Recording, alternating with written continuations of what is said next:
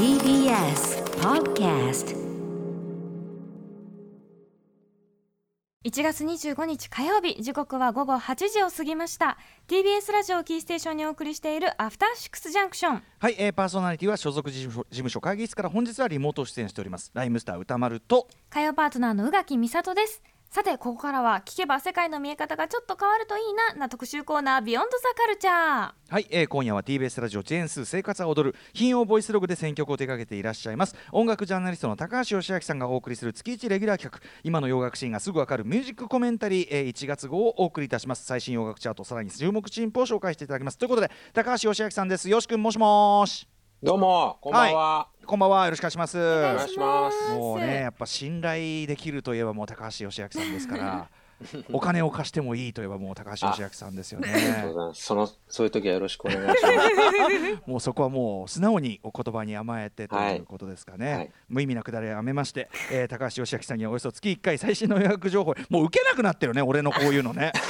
全然全然もうなんちゅうの、ううん、何にも反応しなくなったもんねもはやね。まあ、そうですね。ちょっと一曲でも多く紹介したいっていう気持ちがあるんで。ちょっとこの時間はいらない。みたいなドキが含まれてるから はいわかりました。さっさと行きましょう、はい。えーということでえっ、とまあこの番組ねいろんな形でご出演。これはラブコメ特集でね、あのジェーンスーさんとお世話になりました。ありがとうございます。楽しかったですありがとうございました。あんなのもやりましょう。映画のね話もね、うん。さあということで今回はまたまたちょっとビッグなやつが来ちゃいましたね、で、えー1月7日に、えーニューアルバム、ドーン FM をリリースしたアメリカの R&B シンガーのザ・ウィークエンドですね。ウィークエンドは結構ここ数もうこのコーナーでもやっぱ大きな、なんていうのそのトレンドセッターっていうかさ、うん。ねあの節目を作るのはかあるとウィークエンドの話になるみたいな、ね本そういうところありますよね。うんうんうんはい。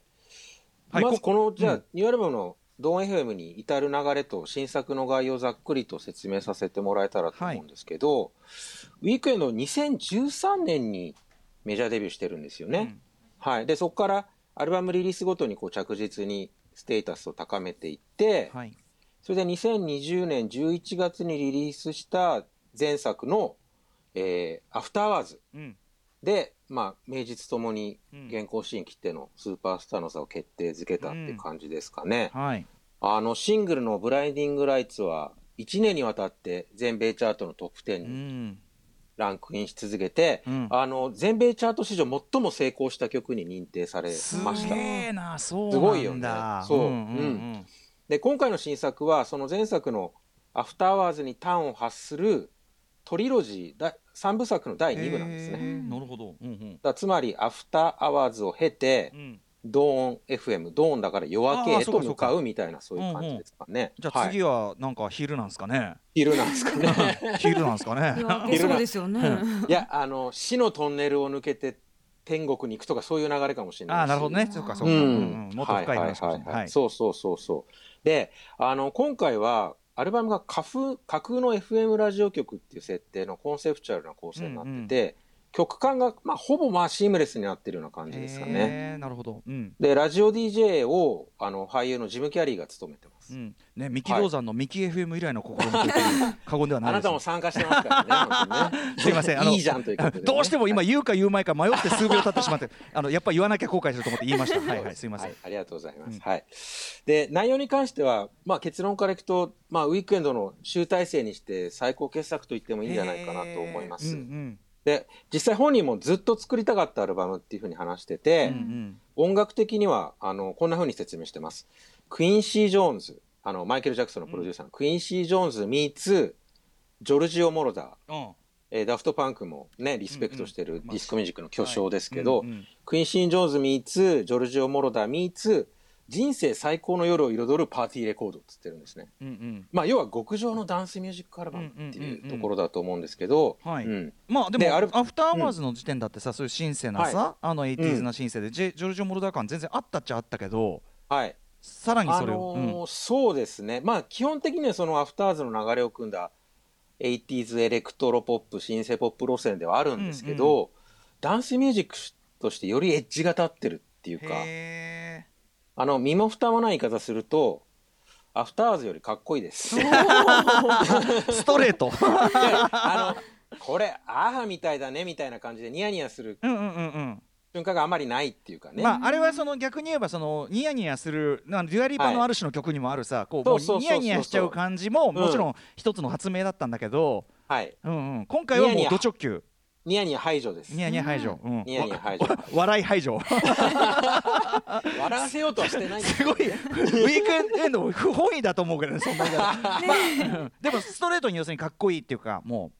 そうですね。だからウィークエンドがリスペクトしてるからマイケル・ジャクソンだったり、うん、ダフトパンクの影響を完全にこう血肉化したこう、まあ、自信と凄みにみなぎってるっていう感じですかね。そっかもうだからひねったことやんやる必要もないぐらいのところまで境地に達したみたいなことかな。うんうん。うんでメインプロデューサーは引き続きあの、まあ、この番組でも特集しましたけどスウェーデンのヒットメーカーのマックス・マーティンと、はい、彼の相棒のオスカー・ホルター。あとこれに加えて今回はあの映画の「アンカット・ダイヤモンド」の劇版も手掛けてました、うんうん、ワンオートリックス・ポイント・ネバーが大々的にフィーチャーされてます、うんうん、なるほど。じゃあもう現代新世界の巨匠たちが、うん、そうですね。だから、うん。うん、結構歌丸さんの好きな要素が盛りだくさん、間違いないですね。けれども、うんうん、はい。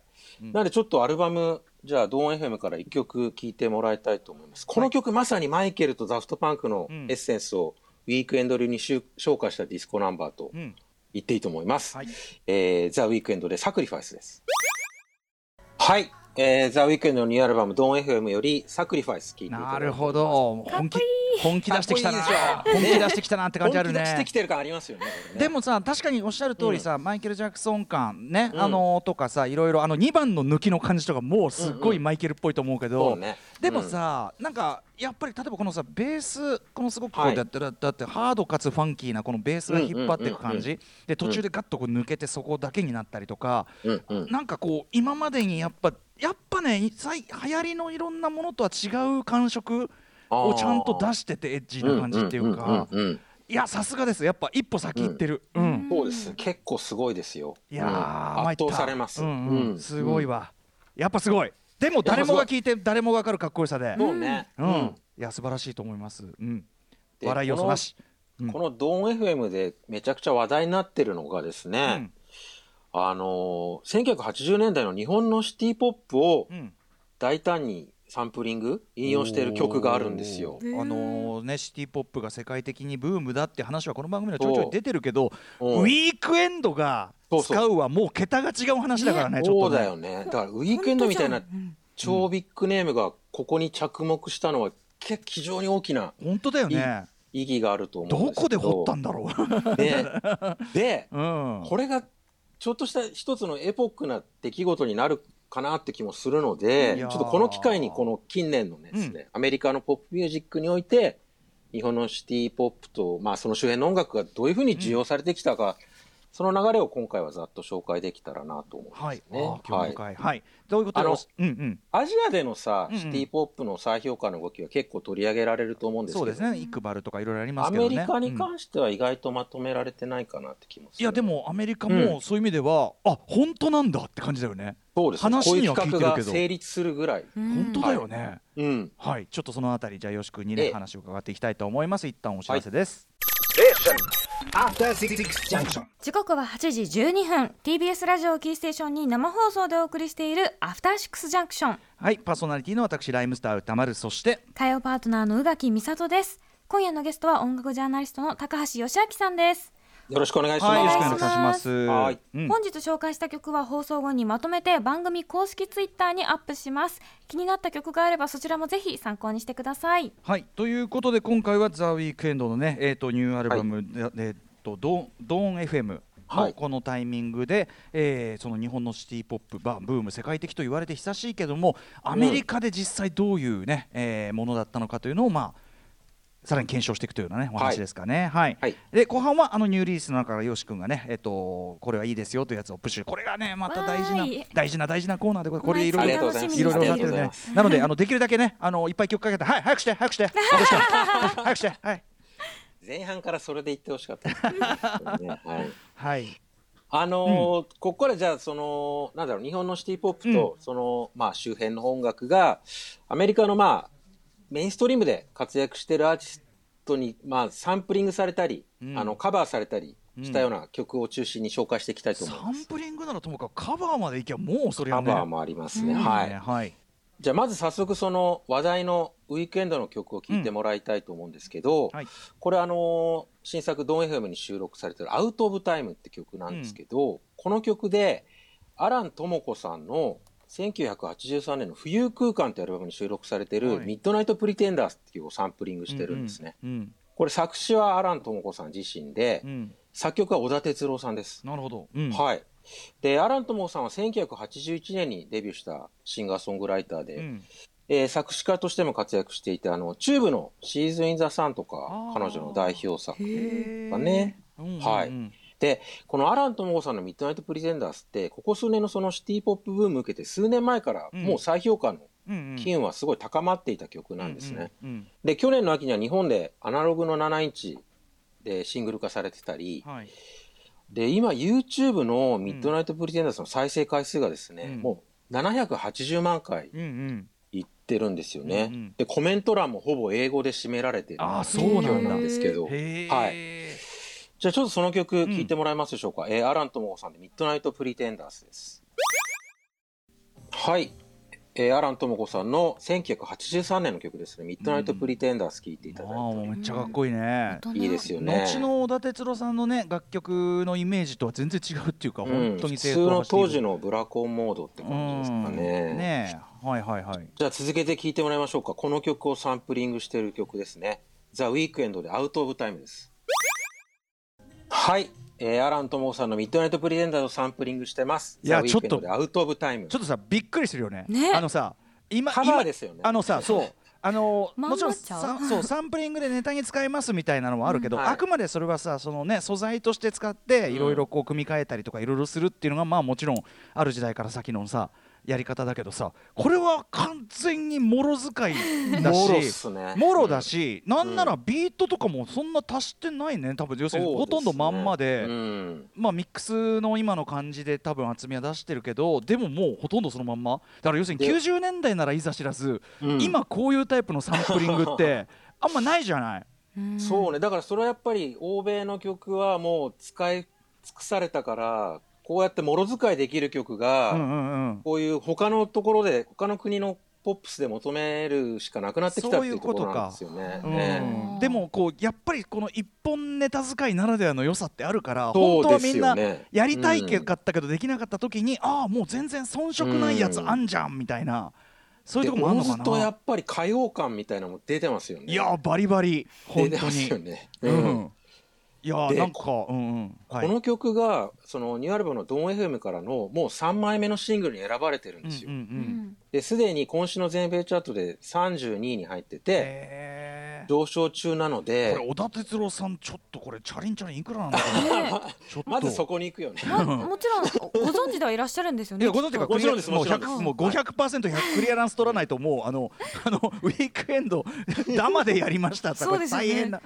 ねあのアラントモさんと小田哲郎さんの名前もクレジットされてます。ああ、うんはい。うん。いやだからあるところから先はねそのクリアランス取る時代になっはい。てっていうことがあるけど、いやーそれにしてもびっくり。ね。だこれがトップ10ヒットとかになった日にはもうね、そうだね。シティポップ熱ががぜん盛り上がってくシるかな。ティポップ使いっていうこと以前にそのだからその、うん。大ネタ一本使いっていうところに、驚いちゃうよね。こんな確かにね、そこの。感じでやるんだ、うんみたいな、うん。うんいやでもウィークエンドの余裕だよねそれね。そうですね。うん。だってほら今90年代サンプリングで初めてトラック作りましたみたいなさそう そういう人じゃないからさ。このままうん。ですすよね。ごいよこれ、ね。いや参った参った。でも、はいはいはい。でもいい曲はいい曲だから、いい曲ですよね、うん。めちゃくちゃね。うん。で、こうやって、あの、日本のシティポップとその周辺の音楽がアメリカのアーティストにサンプリングされるようになったのって、まあ2010年代以降、あ多分 YouTube の普及によってこう、あ簡単に日本のポップスにアクセスできるようになったことが要因なんじゃないかと思うんですけど、で、アメリカのメインストリームで活躍するアーティストによって、そのシティポップがクローズアップされたケースとして、結構衝撃だったのが、うん。2014年ですね、うん。アメリカのまあ現行ヒップホップシーンを代表する実力派ラッパーの J. コール、うん。彼がですね、えーアルバム2014 Forest Hills Drive 収録のですね、うん January 28th、1月28日って曲で、うんハイファイセットのスカイレストランをサンプリングしてるんですね。うんえーっと、ハイファイセットは1975年にデビューしたコーラスグループで、えースカイレストランはデビュー直後の1975年にリリースした4枚目のシングルです。はい作詞が、えー荒井由実さん、松任谷由実さん。うんで作曲が村井邦彦さんで、編曲が松任谷正隆さんという。鉄壁のね、我々から見ればもう超大御所っていう感じですけど、そうですね、んクレイジーケンバンドもカバーしてる曲なんですけれども、ちょっとじゃあこれ聞いてもらえますか？ハイファイセットでスカイレストランです。はい、えーハイファイセットスカイレストラン聞いていただいております。ねえやっぱあの CKB バージョンがすごくね耳に馴染んでたりしますけどね、じゃあこの曲をサンプリングしている曲聞いてもらいましょう。うんえー J コールで、えー、ジャニアリー28です。はい、えー、J コール、ジャニアリー28。はい。うん。やっぱこれもね、まあの、はい。明快なルーパプ。パパヤパーが、うん。そう、パパパヤパーがこう。でもやっぱこれに比べ感るとさっきのあのウィークエンドの思い切りが いかに思い切りが思い切りが良かったかよく、うん、でもかっこいいこれも当然ね。かっこいいですよね。うん。で、非常に興味深いのがですね、この J コール同じアルバムで、うん。もう一曲その日本のシティポップ周りの曲をサンプリングしてるん凝ですよ。っ。てるね。これが、あの、03、えーアドレッセンスって曲で、うん。大野裕二さんがプロデュース手掛けた、うん。えーソニア・ローザさんの、えー1974年の曲ですね、うん。Here's That Rainy Day をサンプリングしてるんですよ。うん。まあ、大野裕二さんはあのルパン三世シリーズでおなじみのうん。作曲家で、ソニア・ローザさんは、まあ、ブラジル生まれで、えー1969年に日本に移住してきたシンガーで、あの DJ 太郎さんのお母様うんですよね。うんまあ、お二人はコンビで数々の名曲を残しておりますけれども、はいはいじゃあちょっとこの曲聴いてください。えーソニア・ローザ with 大野裕二で Here's That Rainy Day です。はい、えーソニア・ローザ with 大野裕二で Here's That Rainy Day。まあこんな感じの曲なんですけど、ちょっとね007のテーマ曲っぽいあーね確かにねうんなんかもうね、どんな風に使われてるかイメージできると思うんですが、えー聞いてみましょう。えー J コールで03アドレッセンスです。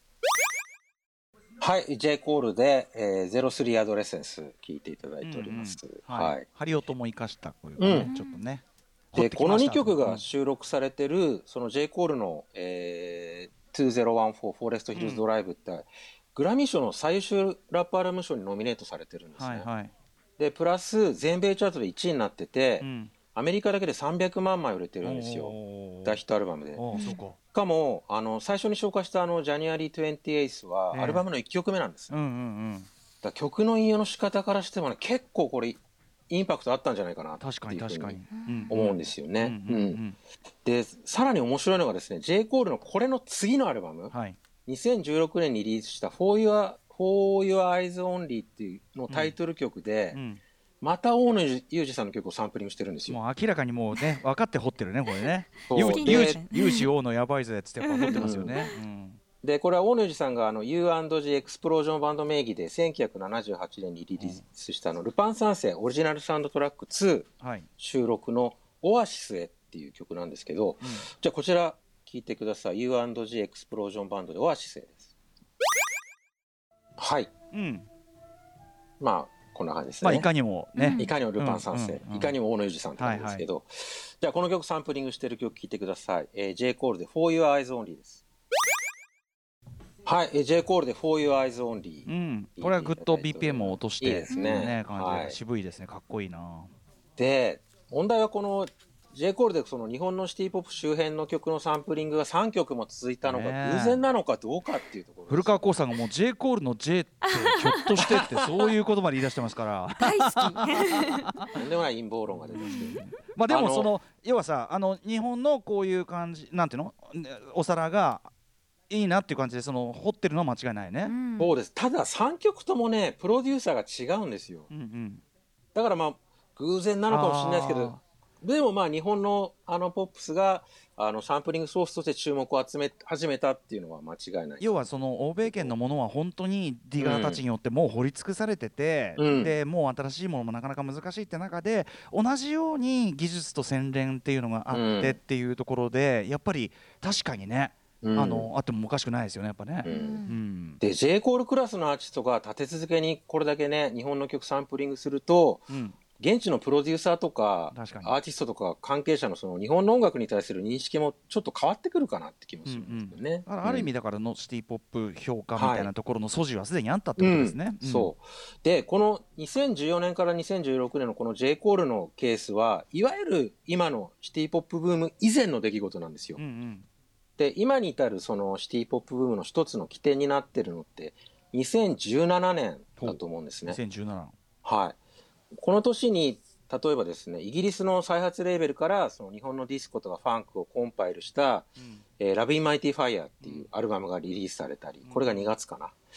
あと、まあ、シティポップの象徴になってる、まあ、竹内まりやさんのプラスティック・ラブが、非公式に YouTube にアップロードされたのが2017年の7月。うんうんあと、テレビ東京のあの、You は何し日本へで、アメリカからこう、はるばる、このう、ん。大貫妙子さんのサンシャワーを買いに来た、えーアメリカ人男性が紹介されたのがう、ん2017年の8月。なるほどだこの辺でなんか、海の向こうでなんか起こってるぞみたいなうんムードが生まれてきたタイミングだなと思います。うんうんはい。で、こういう動きの中で、2018年にアメリカで、あの、細野晴臣さんの70年代、80年代の一連の名盤が再発されてるんですね。うんうんで、現地の音楽メディアでも特集組まれるほどの盛り上がりだったんですけど、うんうんうんで、このタイミングで、あの、以前から細野さんにリスペクトを表明してたカナダのマック・デ・マルコっていうシンガーソングライターが、よし君前ね紹介してくれましたね。はい。あの、シングルで細野さんのハニームーンをカバーしたんですよ。うんうん。後ろでちょっと BGM としてか細野さんのハニームーンかけてもらえますかね。えっと、これ1975年のあのトロピカルダンディの収録曲なんですけど、うんうんママック・デ・マルコ、まあ、ここ10年のインディーシーンでも結構重要なアーティストで、はいアルバムが全米チャートでトップ10入りするぐらいの人気はある人なんですけど、はいあのー彼は細野さんから受けた影響についてこんなコメントしてます。えー僕は19歳から音楽をつ作り続けている大きな理由が細野さんなんだと。うんで彼は多作でしかもいろいろなタイプの曲を作っている聴いても聴いても新しいものが出てくるんだというふうに話してるんですけどでそうやって細野さん作品を聴き込んだ成果なのかもしれないですけどマック・デ・マルコここここでこの曲でもうめちゃくちゃ流暢な日本語でカバーしてるんですね。あと歌い方も本当細野さんみたいな時あるもんねそうなんですよ。うん。うん。ちょっとじゃあ聴いてもらいましょうか、うん。マック・デ・マルコでハニームーンです。はい、マック・デ・マルコでハニームーン聴いていただいております。ねえ。なんか言われなきゃわかんないねもうね。ねぼーっと聴いてたらうん。普通に日本の人が歌ってると思っちゃいますよね。本当に好きなんだね。うん。うん。うんで、このマック・デ・マルコの翌年、2019年にはですね、アメリカのインディーロック界の超大物ですね、ヴァンパイア・ウィークエンドが、うん。えーアルバム、ファーザー・オブ・ブライド収録曲の、えー、2021、2021って曲で、また細野さんのですね、トーキングって曲をサンプリングしてるんですよ。ちょっとかけてもらえますかね。あ、マイク活かしてもらってもいいこれ細野さんが1984年に無印良品の店内 BGM として制作した曲でうんうん「花に水」っていうカセットブックに収録されている曲なんですね。あった。うん。アンビアンビエント期の細うん野さんですね、うんあったあっうん。たうん。でこれ2019年の時点ではサブスク未配信だったんですけどね、うんうんうん。じゃあこの曲サンプリングしてる曲聴いてもらいましょう、はいえー、ヴァンパイアウィークエンドで2021です。はい、えー、ヴァンパイアウィークエンドで2021聞いていただいております。ねえ。これももろさ使いですよ。もろ使いだけどさうん。カセットブックまで掘ってるわ。これはすごいよだって。まあこれはでもやっぱり YouTube で見つけあそういうことたんじゃないかか。あーやっぱなって気もしそうだよな。ますけどね。物があるとは思えないもんな、うん。そっかそっかそっか、うん。なるほどね、うんうんう。うん。ん、YouTube 世代ですね、うん、だと思います、おそらく。はいはい。うんうんうん。で、この2019年にはですね、えっと、人気ラッパーのタイラー・ザ・クリエイター、うん。あの先日のあのルイ・ヴィトンの秋冬コレクションの音楽も担当してましたけれども、うん彼がですねアルバム「以後」の収録のまあこれ組曲って言っていいのかな「うん。ゴーンゴーンサンキュー」って曲で山下達郎さんの「Fragile」をサンプリングしそれも話題になってましたね。たんですね。うん。はい、あの Fragile は1998年の「えー、コージー」ってアルバムの収録曲ですけどちょっと流してもらえますかね？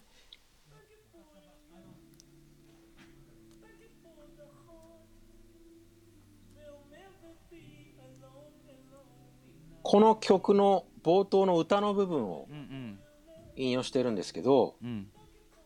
ちょっとじゃあタイラー・ザ・クリエイター聞いてもらいましょうか。えーっと4分40秒あたりからです「 Gone, Gone / Thank You」はい、えー、タイラー・ザ・クリエイター、 Gone, Gone / Thank You、こんな感じで引用してるんですけど、ね。うん、これさ、文脈を知って聞くと、なおさらさ、なんでこんなことすんの？ってさ、あの逆に文脈知って聞く方が不思議に聞こえるっていうささすがタイラーっていうかさなんか単にいい曲をいい曲として出すというんじゃないさ、ななんなのっていうその いやそこもさすがっつうかね感じがしますけど、ね、そうね、ちょっとボーカルパートの引用なんで、うん、その J コールみたいにトラックループしたサンプリングに比べるとちょっと感動は薄いかもしれないですけど。いやいやっていうだからあらいい曲ねじゃやってるっていうかさ、うん、そうですねな何、ね、そのど どういう動機で？いやでもいい曲だと思ったんだろうけどそれをすごい自分色でこう塗り込めちゃう感じがやっぱ平、うん、これはこれですごいなと思うんです、ね、アルバムトータルで聞くとこの達郎さんの「フラジール」が出てくる終盤の流れが結構グッとくるんですけどね。でこの翌年2020年に結構シティ・ポップサンプリングものの傑作が登場するんですけど、うん、この曲はね、結構音楽的方向性というか、狙いとしては、今回のザ・ウィークエンドのアウト・オブ・タイムにつながっていく曲だと思うんですけど、えっと、フロリダの R&B シンガーのジェネビーブが、うん、えー、シングルの Baby Powder で、杏里さんの Last Summer Whisper って曲をサンプリングするんですね。うん、これちょっとじゃあ、杏里さんの Last Summer Whisper 聞いてください。はい、えー、杏里さん、1982年の曲ですね、 Last Summer Whisper。うんこの曲もね YouTube で3年前にアップされた動画が、もう1200万再生いってるんですよ、ね、えー、でコメントは英語ばっかり。なるほどね。角松敏生さんサウンドですもんねそうです、ね、まさにそうです、うん、はい。最高ですよ最高。これねすごいいい出来ですサンプリング。ぜひ聴いてください、うん、えー、ジェネビーブで Baby Powder ですはい、えー、ジェネビーブで、えー、2020年の作品ですね、 Baby Powder、聞いていただいております。まあ、これもね、割とまんま使いの部類だけど、うん、なんかそのジェネビーブさんの歌の今っぽい感じも相まって、うん、めっちゃちゃんと今っぽい曲になってるし。いいよね、うん、よく見つけたなっていうか、いい使いどころ、いい使い方してる、すごく、ね、ですよね。はい。で、この曲が、このジェネビーブの、その、スポティファイの再生回数が突出してるんですよ、彼女の曲のあそうなんだ。他の曲が最高でも400万再生なんですけど、うん、この曲だけ3700万再生といってるんですよ。全然、まあ、ざっくり10倍ぐらい。なんだろうねこの。そうだこういう曲の存在がね日本のシティ・ポップのイメージに与えてる影響って少なくないと思うんですよね。なるほどなるほど。はい。うん、このさでも日本のシティポップ要するにさ同時期のねその、はい、音楽 AOR ベースだったりまあ、うん、R&B のまあブラコンと呼ばれた当時ものの影響を受けて作られた音楽って別に日本のさそういうシティポップだけじゃないはずじゃない。はい、世界中でそういうのあるはずじゃない。だからそれは本当は他の国のものも掘ればあるのかそれとも、うん、そのやっぱり70年代80年代の日本の音楽状況が生み出した何かがあるのか。それどうなんですかね？結構やっぱりでも海外レコーディングとか積極的に行ってたし、うんうん、あの現地アメリカとかの音に近い雰囲気は出してたっていうところで使い勝手がいいっていうのはあるのかもしれない、似て非なるのバランスがちょうどいいのかもしれないね、うん、としたらね、ねうん、あとやっぱあのすごく、まあ、ある程度お金もあってレコードが実際いっぱい出てて、はい、でミュージシャンの熟練度もあってとかいろんな条件があるのはなかなかないのかもね。うんうんうんうん、そうね。いやなんでその日本のしていやそのいいのは分かって知ってるけどもちろん、うん、他の国だってあるでしょって思うけどそうでもないのかもね。多分そうかもしれない、うん、日本は割とやっぱり現地の音にすごい寄せてったと思うんだよね、寄せそういうところで。あとその日本的なメロディーの湿り気とかがちょうどいいとかさ、意外とその、なんていうのネタものとしてこう一箇所ループさせるとちゃんとインパクトがあるようになったりとかさ。みたいな。また使う曲目の付けどころがまた絶妙だったりするんですよね。ね。うん、でもそれもこれもやっぱ YouTube とかでもう海を越えてで、はい、電脳的に惚れてしまうこの時代っていう産物かもしれないね。そうですね。でこういう流れを受けてあの最初に聞いてもらったウィークエンドの,、そのアラン智子さん使いの「アウト・オブ・タイム」がまあ決定だとして登場したっていうかだからそれはもうさ、ね、なんていうかなマドンナがボーギングをやったじゃないけどさ、うん、うわそのそこのそのそれ級アーティストがそれやりますみたいなことだよね、もう真打ち登場みたいな。いやウィークエンドがやったら本当でとてつもなく大きいと思いますよこれ。チャリンチャリン、うん、チャリンチャリンいくらチャリンチャリン。チャリンチャリンもそうですけれども、えー、ムーブメントとして、ね、そうだね。はいはいはい。はいはいなんでちょっとまたね今後大きな動きがあったらこのコーナーでも紹介していけたらなと思います、うん。ねうん、それ自体一つの特集になりますね。はい、ありがとうございます、はいということでちょっと残り時間少なくなってしまったんですけど、ちょっとおすすめ進歩厳選してよし君、はい。あのこのこの文脈ね今日のシティポップの文脈とは関係なくお願いします。はい、行ってみたいと思います。えー、まずは、えー、この流れでちょうどいいかもな。えー、ニューヨークを拠点に活動する日系シンガーソングライターの美月。はい。美月の、えー、Love Me More、えー、2月4日リリースの、えー、通算6枚目のニューアルバム、えー、ローレルヘルからの先行シングルですね。去年11月にこのコーナーで、あの、同じアルバムからのリードトラックの Only はい。Heartbreaker うん。紹介しましたけど、うん。まあその流れを組む80年代マナーのシンセポップで、まあニューオーダー風みたいな感じかな。そんなのいいに決まってんじゃん。はいはい。うん。現状公開になってる曲、どれも4曲あるんですけど、みんな出来が良くて評判も良くて。早くアルバム出ろよって待ってんですけど、うん。ねまあいつなの？リリース2月4日です。2月4日ね。もうすぐ、はいはいうん。もうちょっとだ、うん。